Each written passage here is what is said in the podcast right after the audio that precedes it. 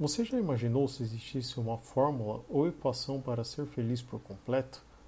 Qual é o real desejo do Senhor para nossas vidas sobre esse assunto? Será que existe uma chave para a felicidade completa e plena? Para saber mais, continue conosco no Palavra do Dia.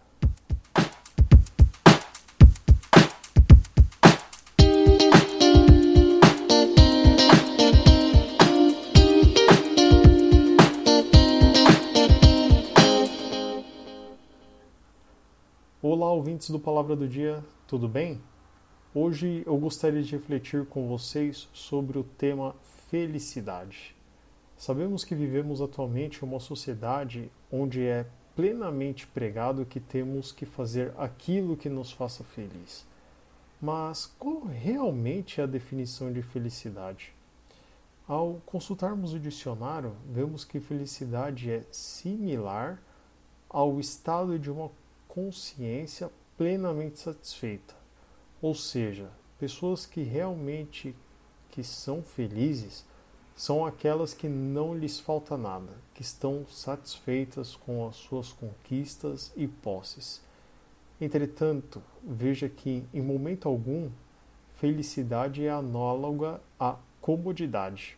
Muito pelo contrário, somente podemos estar satisfeitos quando realmente tenhamos atingido o nosso objetivo, ou como queira, o nosso propósito.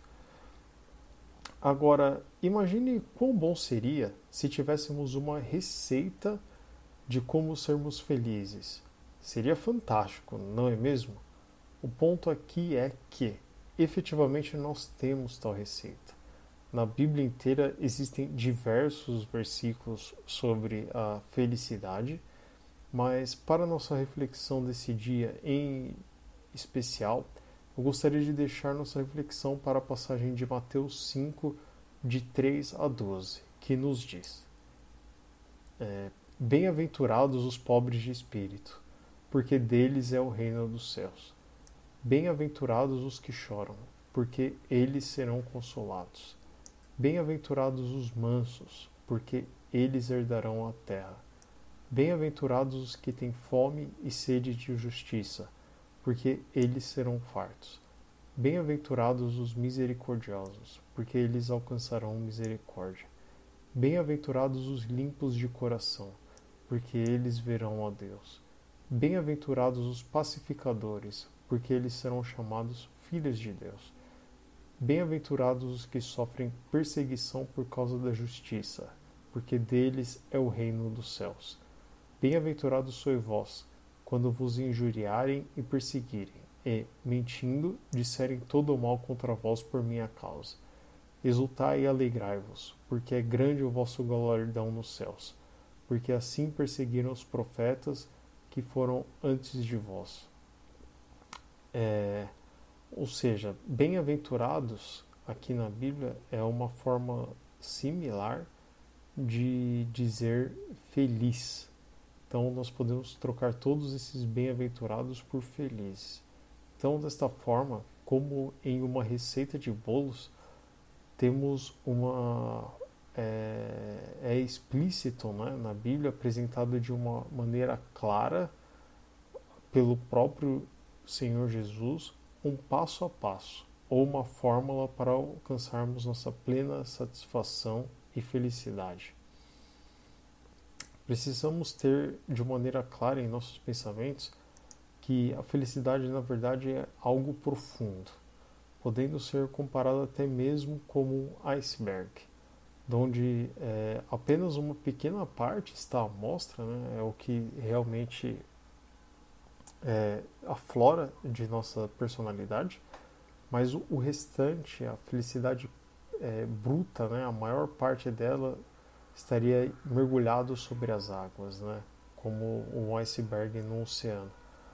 Ou seja, a felicidade ela é algo que é mais interior do que exterior, exterior propriamente dito.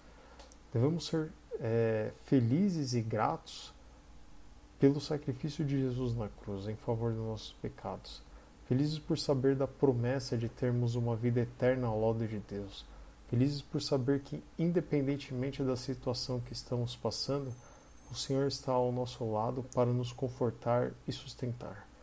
A felicidade deveria ser algo constante em nossas vidas, uma vez que essa é a real vontade de Deus para nós.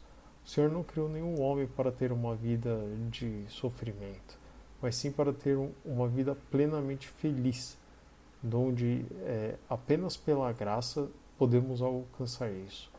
Eu ouso dizer que é, tal felicidade poder, deveria ser mandatoriamente até mesmo incorruptível, só pelo fato do sacrifício maior de que Jesus é, fez em favor de nossos pecados.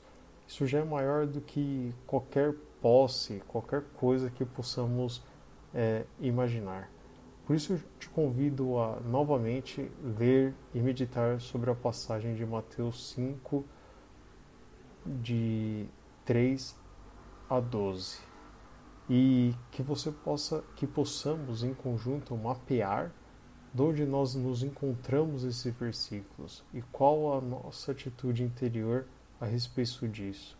Caso esteja algo diferente do que está apresentado, que possamos orar ao Espírito Santo, para que ele possa tocar as nossas vidas e transformar nossos corações, a fim de que tenhamos um coração sempre grato a Deus e completamente satisfeito, ou seja, feliz.